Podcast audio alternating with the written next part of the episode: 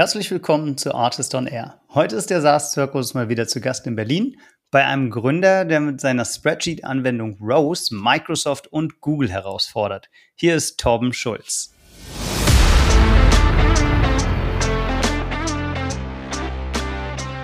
Ich sehe dennoch die Hauptaufgabe eines, eines Investors oder eines VCs in der Kapitalallokation, ja? also sozusagen die besten Unternehmen zu finden.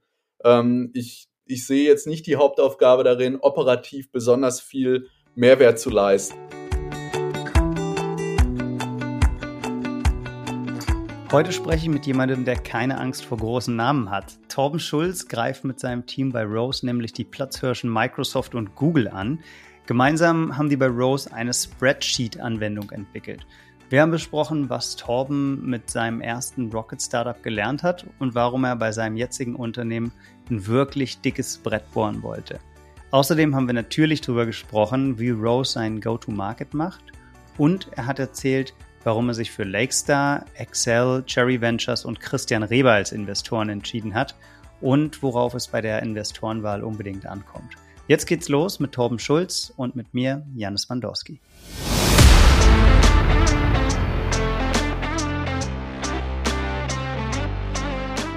Artist on Air, der SaaS-Podcast für den deutschsprachigen Raum.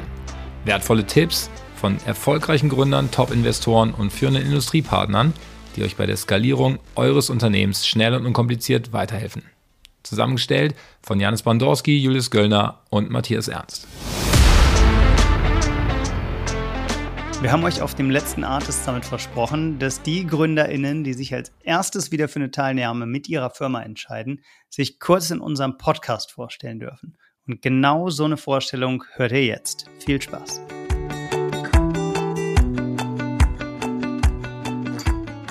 Hi, wir von Cortado Mobile Solutions kümmern uns um deine Smartphones und Tablets – von der Beschaffung über die Miete bis zur zentralen DSGVO-konformen, sicheren Verwaltung deiner Endgeräte bekommst du bei Cortado alles, was du brauchst. Wenn du mit deinem Unternehmen also schon immer mobile Geräte zu echten Werkzeugen für dein Team machen wolltest, bist du bei Cortado genau richtig. Den Link zur Cortado findest du in den Show Notes. Am besten buchst du dir direkt einen Termin mit einem unserer Experten.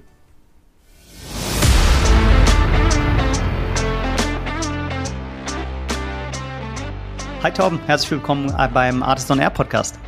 Hi Janis, vielen Dank für die Einladung. Sehr, sehr gerne. Sehr schön, dass es dir geklappt hat. Vielen Dank, dass du dir Zeit nimmst. Torben ist heute bei mir. Torben hat Rose gegründet und ich würde sagen, es ist ein Excel-Competitor, aber das kannst du uns gleich in aller Tiefe näher erzählen. Aber erzähl uns erstmal so ein bisschen, wie dein Eintritt in die unternehmerische Welt stattgefunden hat. Ähm, ja, also ich war äh, erstmal nicht Unternehmer. Also ich habe äh, ich hab BWL studiert in, in, in Deutschland und Frankreich und äh, war danach erstmal Berater fünf Jahre lang. Also ich habe dann zwei Jahre lang in, in Frankfurt äh, und, und drei Jahre lang in Sao Paulo gearbeitet, ähm, in klassischer Unternehmensberatung bei Roland Berger. Ähm, und äh, Unternehmertum war zwar was, was mich damals schon immer sehr interessiert hat, aber ich komme jetzt ähm, äh, also familiär eher äh, aus einem Haus, das jetzt nicht so nah am Unternehmertum war. Und dann habe ich nach der Uni erstmal äh, irgendwas gemacht, was irgendwie ähm, also etwas risikoloser war und, äh, und irgendwie interessant war und mich flexibel gehalten hat und äh, wo ich was lernen konnte. Und das war erstmal Beratung. Ja. Und über die Zeit ist es dann so gewachsen, dass ich dachte, okay, also Unternehmertum ist irgendwie spannend äh, und, und dann hatte ich auch irgendwie wahrscheinlich die persönliche Reife auch, irgendwann mal was zu gründen. Ja. Mhm, ist mir nicht ganz fremd. Ich war nach der Uni erstmal viereinhalb Jahre bei McKinsey ja. und habe da viele verschiedene Projekte gesehen und würde jetzt mal die Hypothese in den Raum stellen, dass in knapp fünf Jahren Roland Berger auch ein paar Excel-Spreadsheets gesehen hast und wahrscheinlich in Summe ein paar Wochen deines Lebens tief in Excel verbracht hast. Auf jeden Fall, auf jeden Fall, ja. Excel und PowerPoint die ganze Zeit, ja. Also ja. klar, als Berater äh, haben wir natürlich super viel Excel benutzt. Ähm, äh, also für Marktmodelle, ähm, irgend, also alle möglichen äh, Dinge, die wir modelliert haben, Businesspläne, ähm, also irgendwelche Organisationsanalysen und so, immer wieder Excel. Ja, und, äh, und so lernt man natürlich auch äh, Spreadsheets, also von, von Kollegen und äh, äh dann fängt man an mit einem VLOOKUP, den man irgendwie äh, schon, mal, schon mal gesehen hatte und ist froh, wenn man den kann. Und irgendwann guckt einem ein Kollege über die Schulter und sagt, hey, mach das mal mit Index Match oder, oder sowas. Ja, also die, die, die, die, ja, Spreadsheet, ja. die Spreadsheet. Das, ist, das ist dann schon Advanced, Advanced Modeling Kurs bei, bei Roland Berger, drei Tage Training. Wissen, wissen was ich meine. Und, äh, und so lernt man halt, ja. Und, äh, und ich muss sagen, Spreadsheets äh, halte ich immer noch für einen der, der wesentlichen äh, Skills, die, die man irgendwie als, äh, als äh, Professional irgendwie können sollte, ja, weil es einen einfach weiterbringt, weil man mit Daten äh, äh, umgehen kann, weil man Daten selber analysieren kann äh, und, und weil man dynamisch irgendwas modellieren kann, was einem einfach ähm, Insights bringt über. Finde ich spannend, finde ich spannend, dass du das sagst. Welcher Jahrgang bist du? 82. 82er, okay, weil ich habe ab und zu also ich höre genau dieses Statement. Ich höre aber auch das Statement, das, was früher Excel-Skills war und Spreadsheet-Skills waren, ist heute SQL oder Python oder vielleicht sogar Low-Code, No-Code. Mhm. Ähm, die, die Fähigkeit, halt ein paar Sachen zusammen zu fisseln. Wie stehst du dazu? Du, alles, was du genannt hast, sind äh, total nützliche Skills. Ja? Also äh, wer, wer coden möchte, wer, äh, der klar, sollte irgendwie Python lernen oder JavaScript und so. Das, das ist total sinnvoll. Ähm, ich glaube noch nicht, dass in der Zukunft jeder als Softwareentwickler arbeiten wird. Man braucht immer noch irgendwelche ähm, Business-Entscheider in Marketing, in Operations, in Finance, in HR und so weiter. Und äh, klar, auch da hilft natürlich Coden zu können, aber letzten Endes ist die Arbeit als Softwareentwickler ähm, eine, die, in der man irgendwie sich Zeit seines Lebens immer wieder mit neuen Technologien auseinandersetzen muss. Und das ist ein Fulltime-Job, der dann nicht äh, auf, auf Business-Seite funktioniert. Und äh, wenn man jetzt auf, auf der Business-Seite arbeitet, hat man, ähm, glaube ich, große Vorteile, wenn man gewisse Coding-Konzepte verstanden hat. Also allein, wie man eine Datenstruktur aufsetzt und sowas. Das lässt, ein, das, das lässt einem, einem am Ende dann auch bessere SQL-Queries schreiben oder bessere Spreadsheets bauen. Ja? Also, äh, und, und am Ende ist es so, Prozesse fangen in Spreadsheets an und enden auch in Spreadsheets. Ja, das ist heute noch so. Also, obwohl Leute äh, also SQL schreiben und so. Ähm, und ich glaube, das wird auch in Zukunft so sein. Ja, ähm, warum? Weil ähm, also wir, wir kommen vielleicht noch zur, zur Positionierung von Rose, aber ähm, unbedingt. Zum Beispiel, wenn wenn äh, wenn du ein SQL-Query schreibst und dein BI-Tool aufsetzen willst und dann baust du dir ein schönes Dashboard. Ähm, das, das schönste Dashboard der Welt und das, äh, das most powerful Dashboard der Welt ähm, fällt in sich zusammen, sobald die erste Businessfrage kommt. Ja? Also das sieht immer, das sieht immer super aus.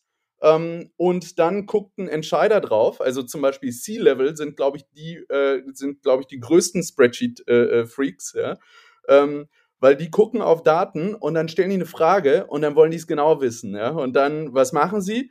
Äh, versuchen dann CSV zu exportieren und das in irgendein Spreadsheet zu bekommen und, äh, und äh, fickeln dann selbst mit den Daten rum, ja, bis sie äh, sozusagen ihre Frage beantwortet haben. Und das passiert immer wieder und ich glaube, dass, dass sich das grundsätzlich. Been there, done that, ja.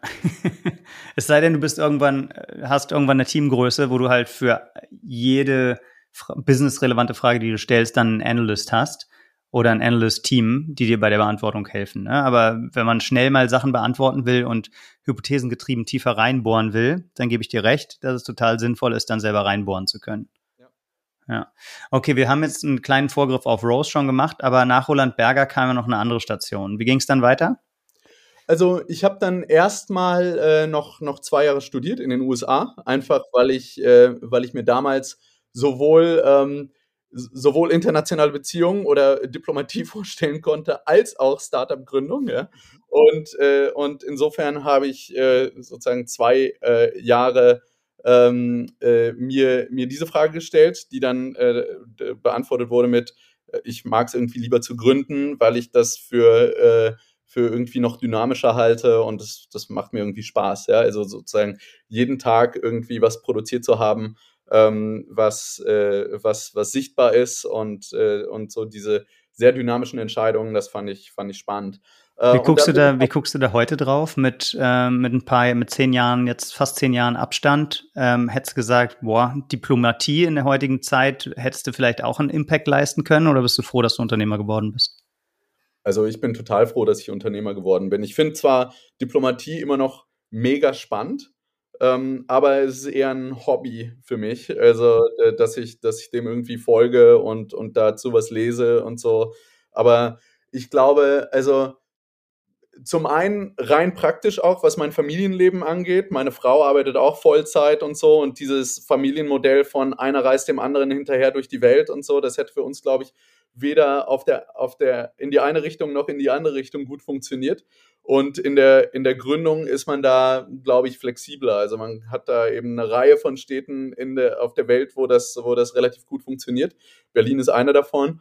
Und, ähm, und insofern äh, war das einfach praktisch machbarer, aber ich würde sagen, auch in der Arbeit an sich, ähm, ja, ich, man, man arbeitet ja trotzdem an einem großen Thema. Ich meine, man nimmt einfach äh, Risiko, ähm, äh, um zu sehen, dass man ein, äh, ein Thema, das womöglich die, die Welt verändern kann, eben äh, löst und, ähm, und äh, man arbeitet aber an sich die ganze Zeit irgendwie an kleineren Dingen. Ja? Also äh, Startups sind ja immer nur Execution. Aber das ja, und die, die Schlagzahl ist wahrscheinlich etwas schneller, ne? Oder die, äh, zumindest die Geschwindigkeit der Veränderung, die du bewirken kannst, ist deutlich schneller. Ja, genau. Und, und also mir, mir macht das total Spaß und äh, und insofern äh, bereue ich da meine Entscheidung überhaupt nicht. Ja.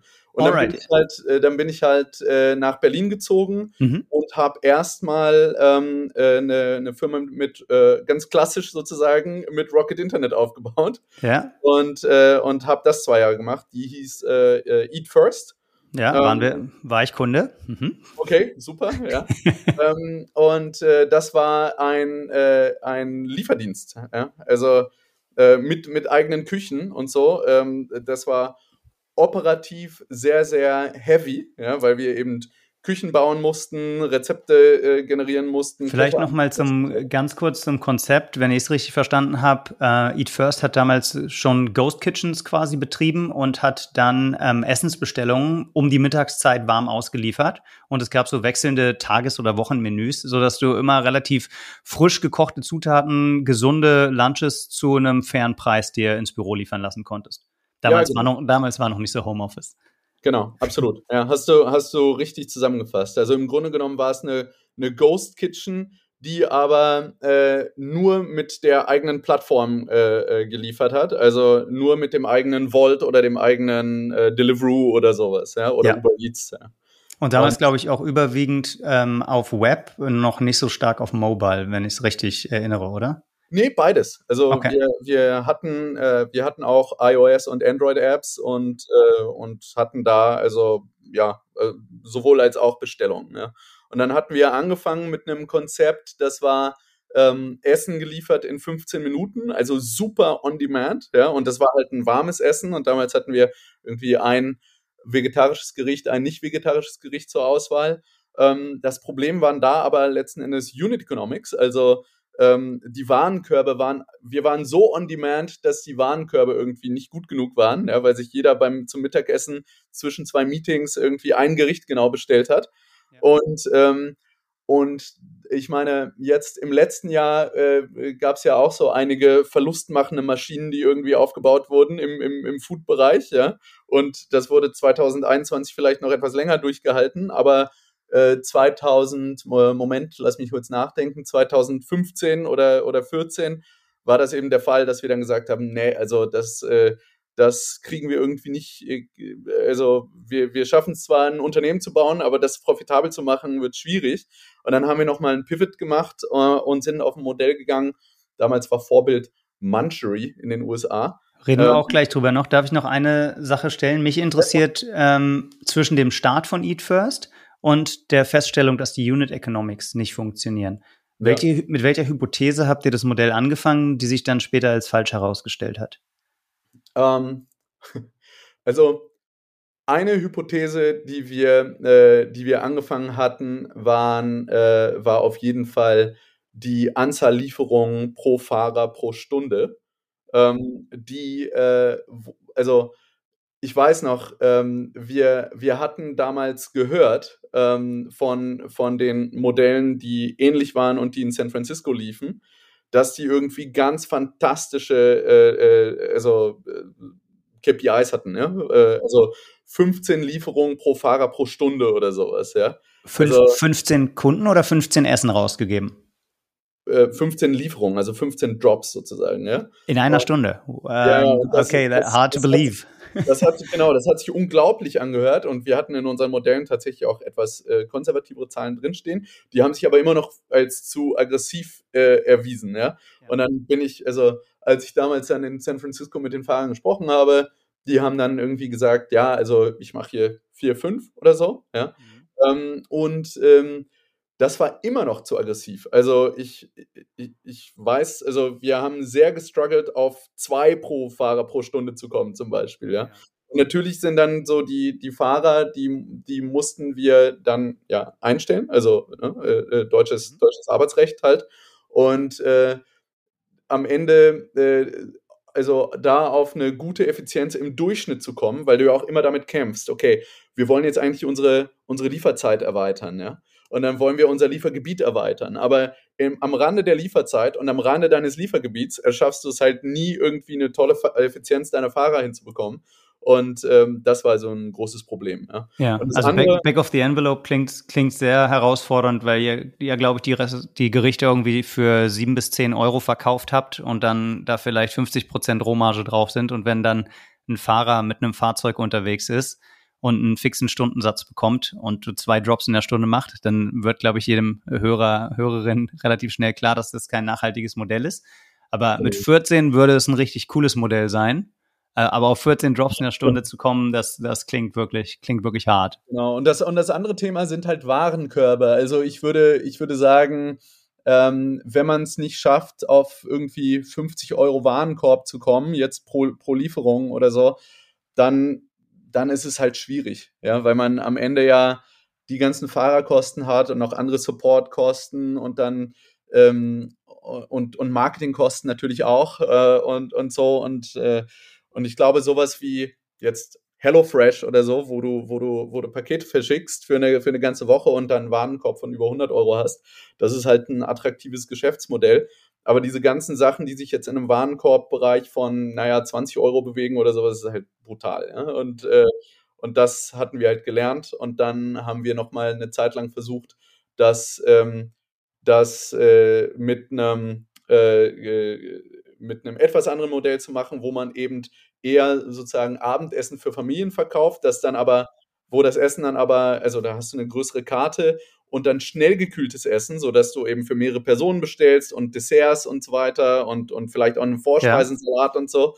Ähm, aber das war ehrlich gesagt vom Markt her lange nicht mehr so, ähm, so attraktiv für die Kunden, zumindest hier in Deutschland, ähm, äh, äh, gegenüber dem ersten Modell, was halt total on demand war. Also wenn ich auf Eat First heute noch angesprochen werde, äh, alle Leute, die begeistert waren vom Produkt, fanden das erste Produkt cool. Ja? Ähm, äh, also ein warmes Essen innerhalb von 15 Minuten zu haben, das auch noch gesund ist. Ähm, aber das zweite, äh, da erinnern sich die Leute nicht mehr so richtig dran. Und das war letzten Endes. Spot dann, on, das bin genau ich, ja. Ja, genau. Und äh, das zweite hat dann in London noch ganz vernünftig äh, funktioniert und äh, das hat dann mein, äh, mein einer meiner Mitgründer noch weitergemacht mhm. und, äh, und Umberto und ich, also mein, mein äh, jetziger Mitgründer bei Rose, wir sind dann eben äh, raus und haben das Unternehmen verlassen, unter anderem auch, weil wir dann äh, uns äh, also weil uns diese Spreadsheet-Idee äh, sehr, sehr gut gefallen hat. Also bei Hast Eat du Umberto bei Eat First kennengelernt? Ja, genau. Also okay. wir, der, der, war, der war einer meiner zwei Mitgründer dort und ähm, ist halt äh, ein sehr äh, produktgetriebener Mensch, ja. Und, ähm, und äh, äh, also insofern hatte er auch weitgehend jetzt die Produktidee hinter, hinter Rose. Ähm, und aus einer Nutzersicht, also Umber Umberto war auch mal äh, bei, bei McKinsey eine Zeit lang und dann hatten wir gemeinsam gegründet. Also wir waren sowohl als Berater als auch als Gründer eben sehr, sehr starke Spreadsheet-Nutzer. Alright, und, right. Äh, also bei Eat First zum Beispiel hatten wir auch unser ERP-System letzten Endes auf Spreadsheets gebaut, ja, also inklusive Inventory Management, äh, Order Management und so weiter und so fort. Ja. Wow, klingt, klingt, klingt nach so einem richtigen Rocket Venture 2014. ja, es gab halt, äh, äh, es gab halt äh, für unser eigenes Tech-Team gab es halt Prioritäten, die andere waren. Also unser Store, unsere Webseite, Delivery, äh, also Lieferalgorithmen und so. Und ähm, bei äh, äh, so off-the-shelf gab es halt irgendwelche Gastro-Software, äh, äh, die aber überhaupt nicht für unseren On-Demand-Prozess, also wir haben ja auch irgendwie dann ähm, äh, äh, make, make to Plan und nicht Make to Order gemacht und so. Und das war halt, äh, also war halt ein ganz anderer Prozess, der andere Erfordernisse hatte und insofern haben wir es dann in Spreadsheets gebaut, ja. Und hat und, sich dann auch die, die Idee für Rose daraus ergeben, dass die Spreadsheets nicht äh, powerful genug waren?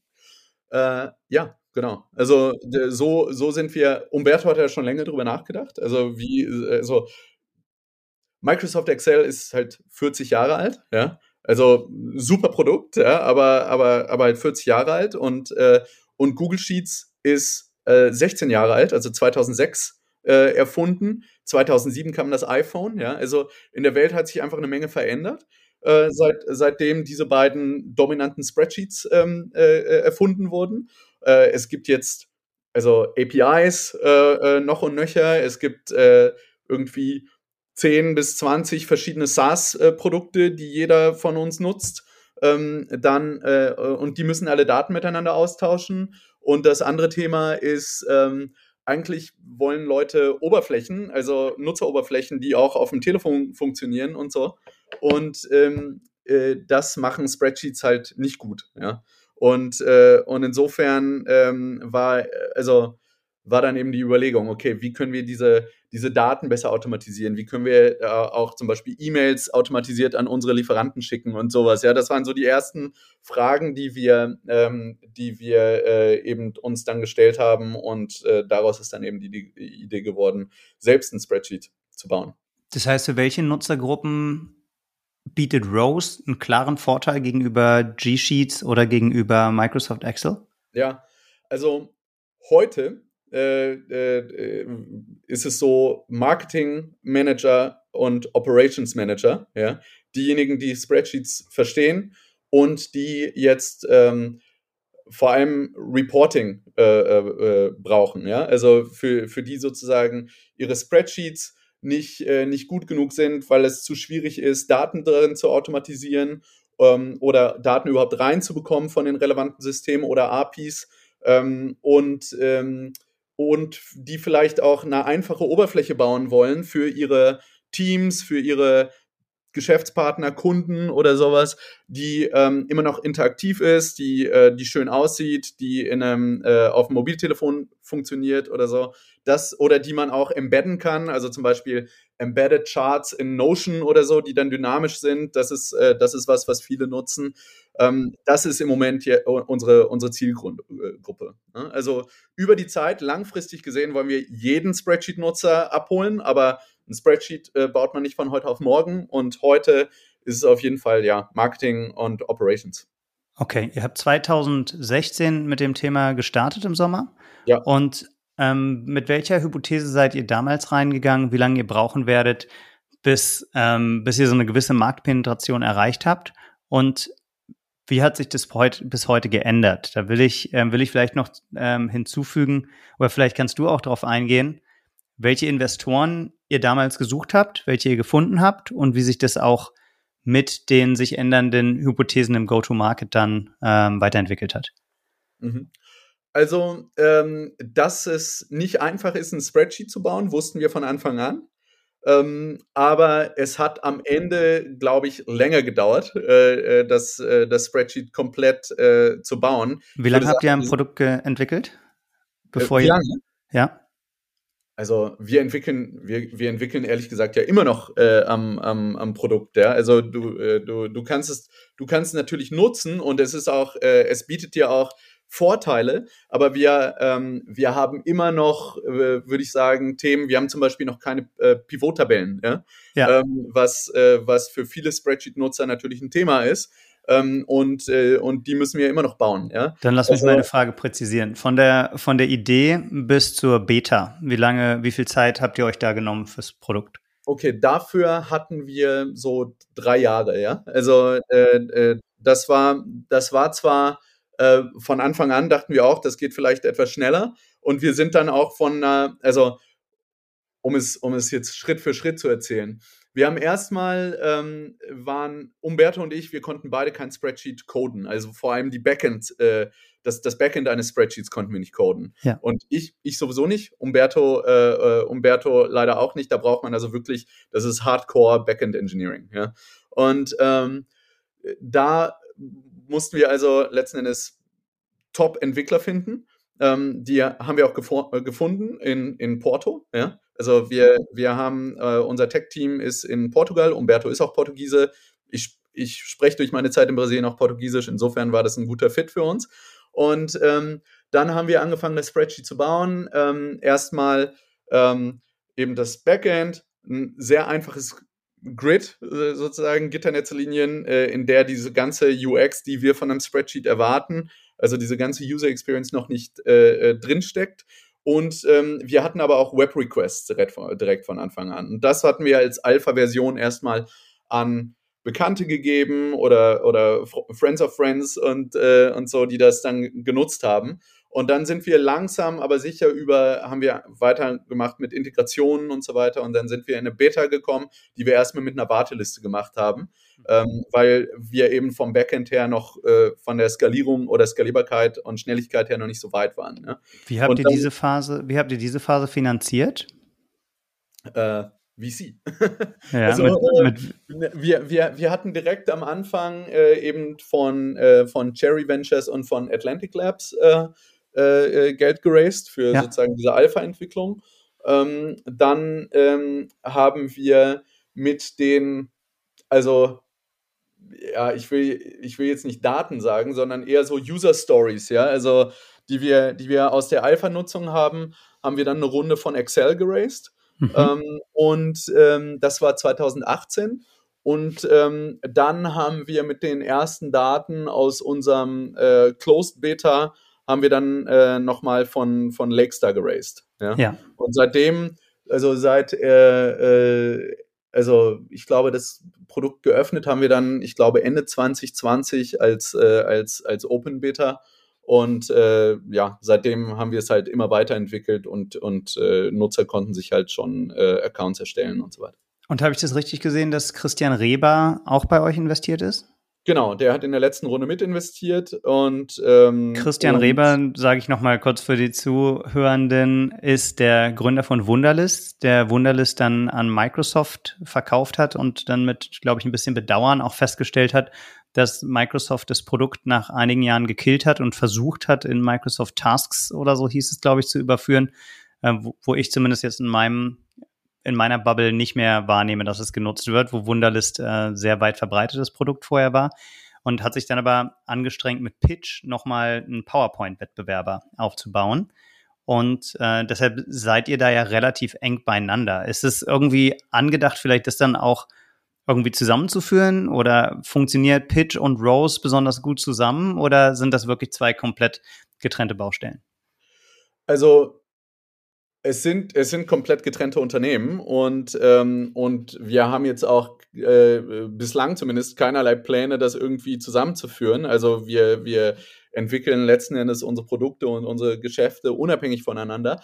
Aber wir sind natürlich sozusagen Partners in Crime, also äh, äh Kill MS Office oder Kill Google Workspace sozusagen. Ja.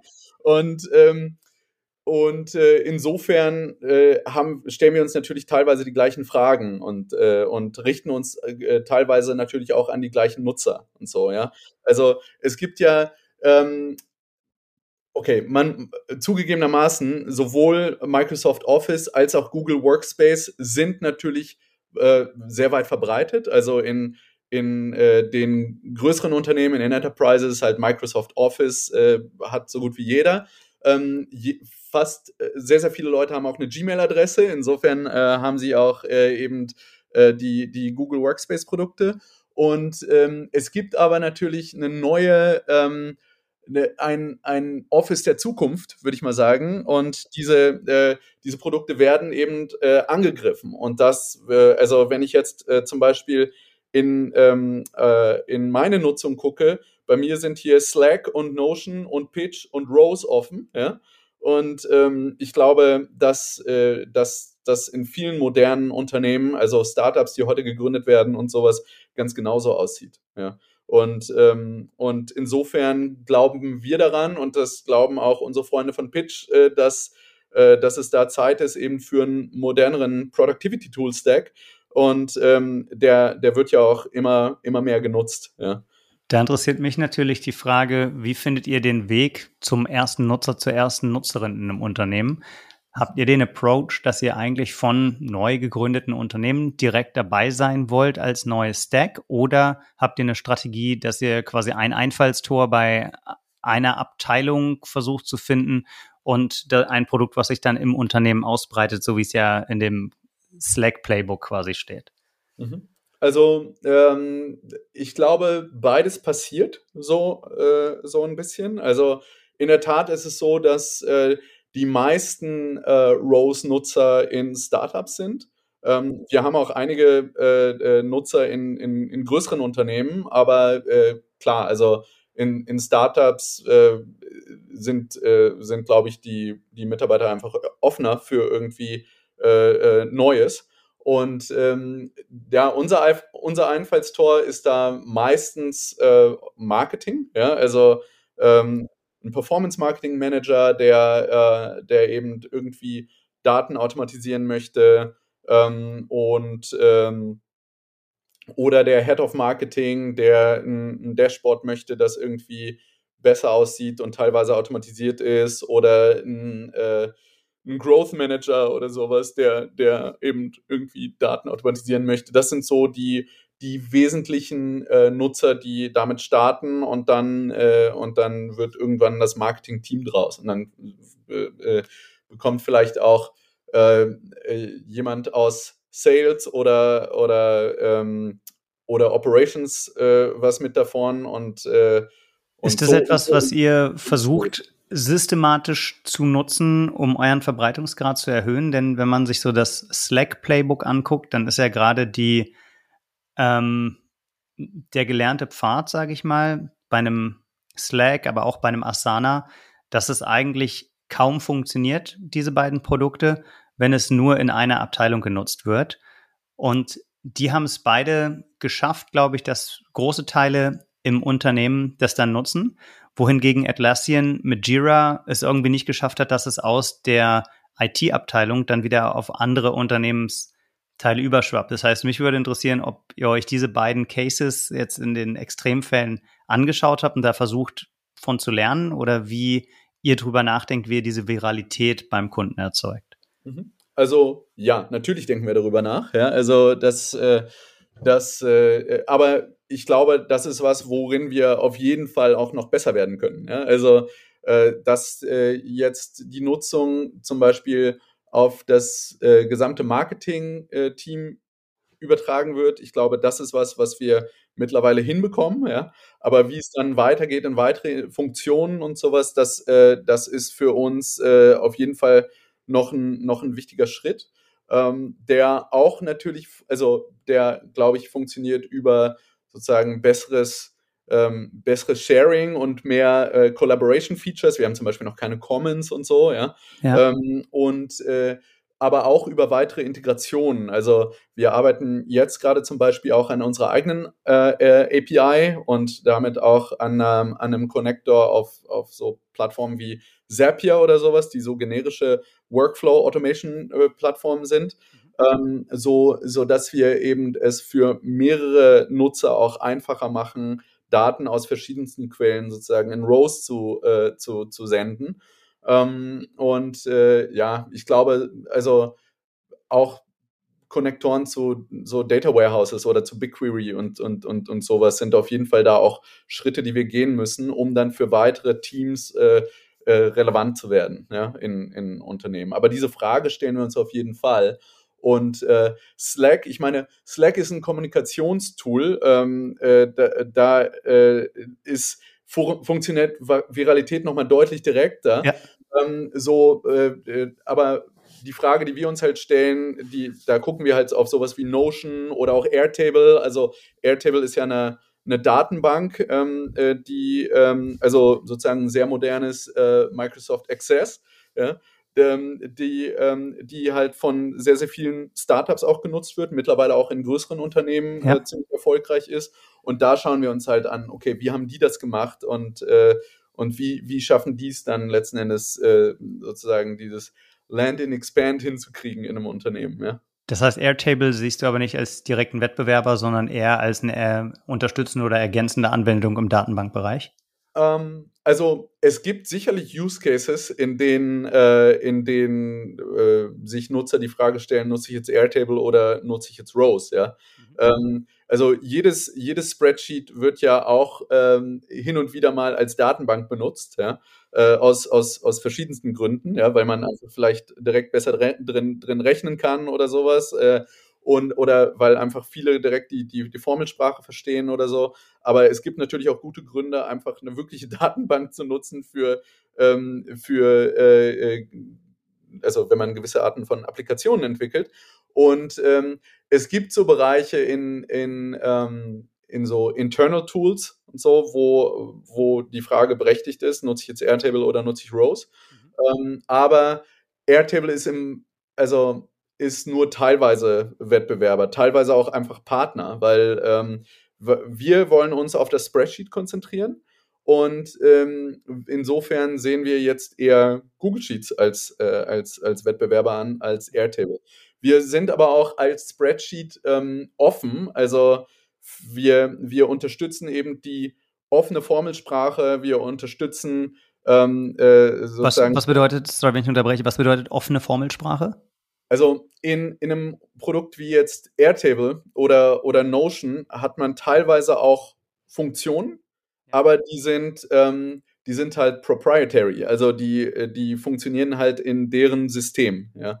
Und unsere Funktionen funktionieren genauso wie in Microsoft Excel oder in, äh, oder in Google Sheets. Okay. Und ähm, der Syntax ist letzten Endes der gleiche, die, die Namen der Funktionen, also VLOOKUP, SUMIF oder, oder Index Match oder Left Right und sowas, ist alles genau das gleiche. Okay, verstanden. Ähm, ja. Und, äh, und wir supporten halt auch Copy, Copy und Paste, Import, Export kommt jetzt äh, sehr bald in Rose auch und so. Und das machen wir halt äh, deutlich einfacher. Und wir haben auch Integration zum Beispiel mit Airtable und mit Google Sheets. Ja? Also wer da ähm, jetzt nicht Rose direkt vollumfänglich nutzen möchte, der dem sei es auch gegönnt, weiterhin Daten in Google Sheets zu senden oder oder aus Airtable in Rose zu importieren oder sowas für ein Reporting dann. Ja, das machen, das machen relativ viele. Also das ist aus unserer Sicht total okay, ja. Und ähm, ich finde, das ist halt auch so die,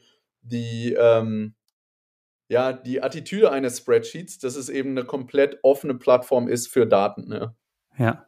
Du hast jetzt ähm, ein bisschen schon über Wettbewerber gesprochen und ähm, da natürlich Excel und ähm, Google als Legacy-Systeme mit Sheets äh, genannt, quasi. Jetzt habe ich letzte oder vorletzte Woche, glaube ich, gelesen, dass Andreessen Horowitz in ein anderes Spreadsheet-Startup investiert hat und dann ein weiterer prominenter Investor quasi an das Thema glaubt. Ich glaube, die heißen Equals.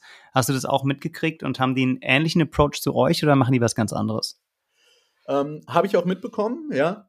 Ähm, es gibt in der Tat nicht besonders viele äh, äh, Startups, die wirklich ein neues Spreadsheet bauen. Ne?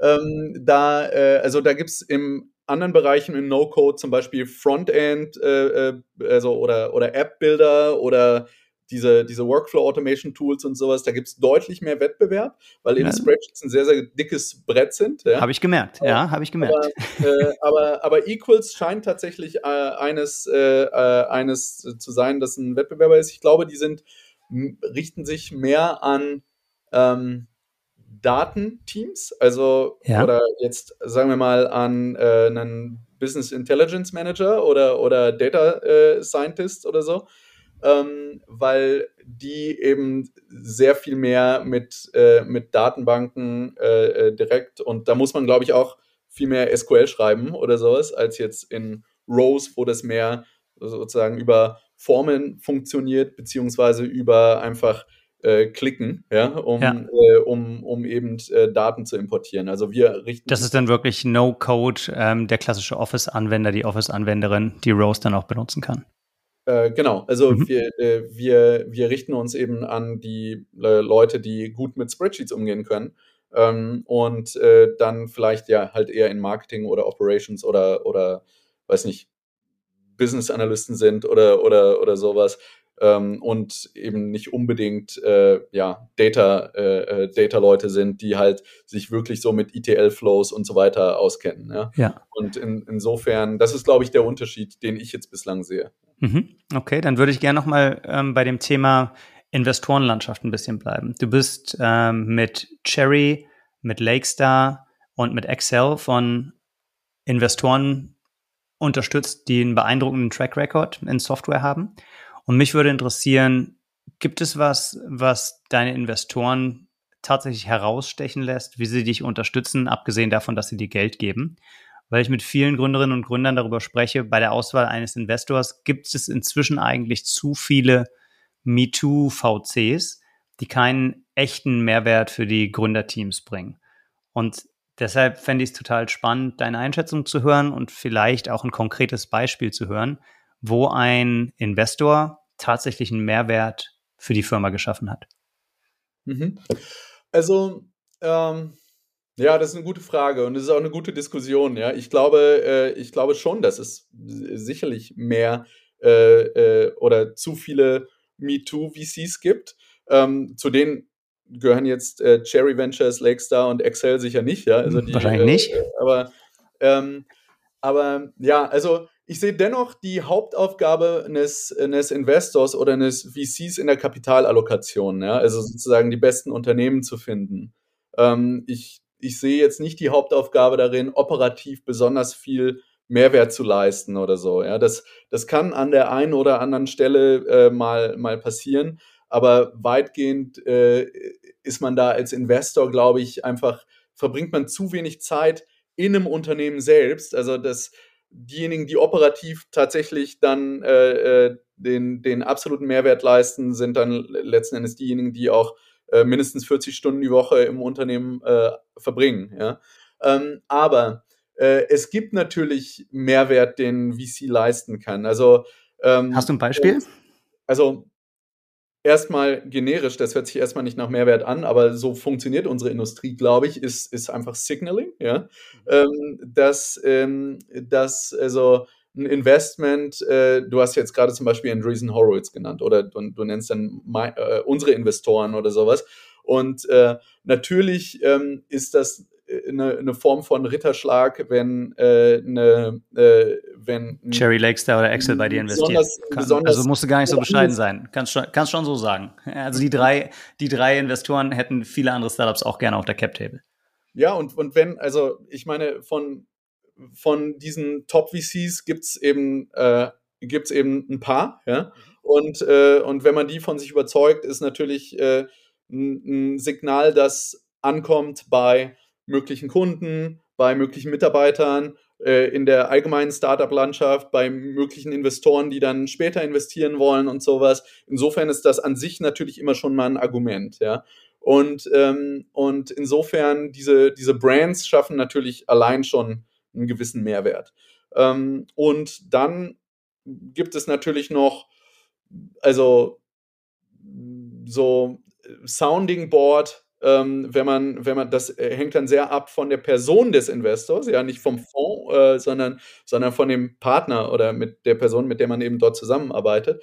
Also, dass man, äh, dass man eben äh, gewisse Fragen einfach mal irgendwie in Ruhe diskutieren kann und, äh, und da auch nochmal einen Ratschlag bekommt, der eben ein bisschen extern ist. Ja. Also das, das kann auch ein befreundeter Gründer sein oder sowas, aber das können, machen eben auch diese Leute teilweise sehr gut. Ja. Und, ähm, und dann ähm, glaube ich, teilweise auch in, in also zum Beispiel äh, Lakestar ist, äh, ist ein Investor, der jetzt äh, teilweise auch ähm, mal so Analystenarbeit übernimmt. Also wo man, wo man mal irgendwie eine, also äh, ich, ich, ich, weiß nicht, wie oft die das machen. Ich nutze es jetzt nicht so oft, aber, aber wo ich mal eine Liste von Investoren-E-Mails, äh, die, ich, die ich bekommen habe, äh, inbound, wo ich jetzt nicht selbst Recherchearbeit äh, machen, machen möchte oder sowas, ähm, äh, wo man die mal rüberschieben kann und dann äh, letzten Endes irgendwie in einer halben Stunde diskutiert, was jetzt irgendwie äh, relevant und was gute äh, ne, neue Connections sind ja. und sowas. Ja. Okay. Also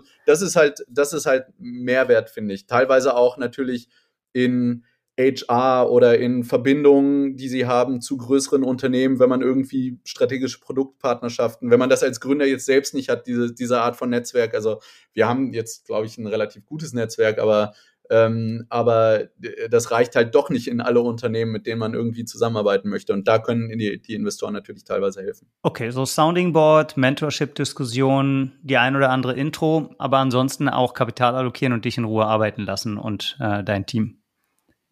Ja, ist jetzt, äh, ist jetzt meine Meinung, ja. Also ja. das äh, höre ich, hör ich öfter, klingt total fair. Ja. Okay, also es gibt ja, es gibt ja da verschiedene Schulen. Es gibt ja auch Leute, die sagen, ein ähm, eher operativ ausgerichteter VC, der wirklich mit Spezialisten unterstützen kann, ähm, ist ein totaler Mehrwert für uns. Aber es gibt auch deine Sicht und ich glaube, ähm, in the long run äh, werden wir dann sehen, äh, was sich da durchsetzt. Ich finde es auch eine super spannende Diskussion, deshalb äh, danke, dass du da geteilt hast.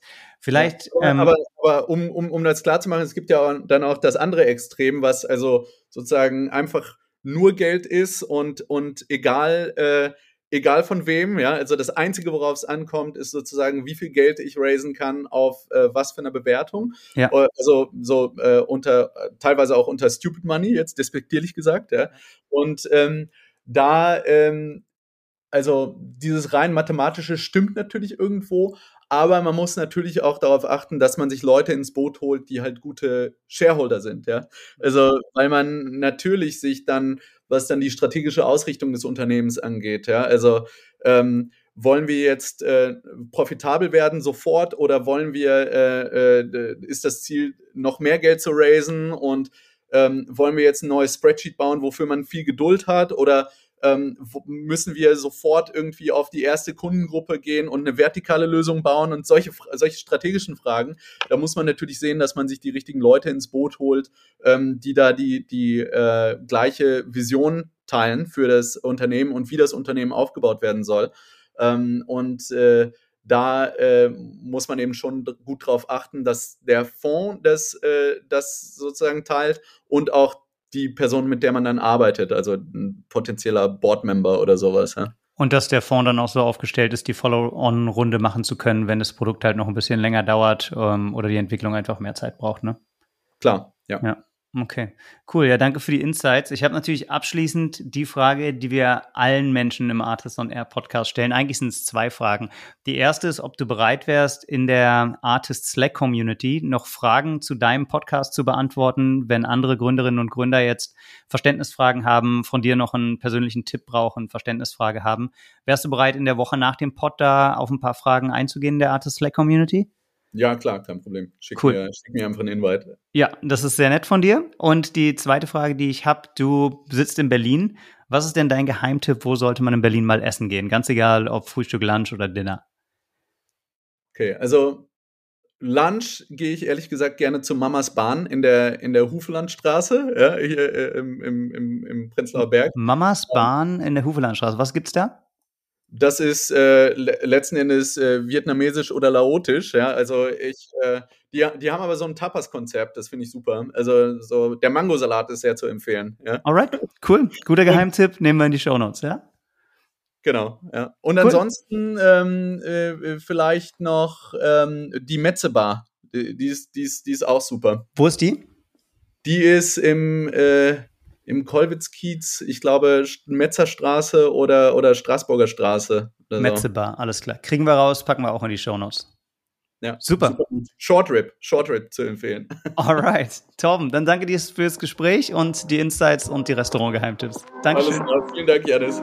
Schön hier zu sein. Ciao. Ciao.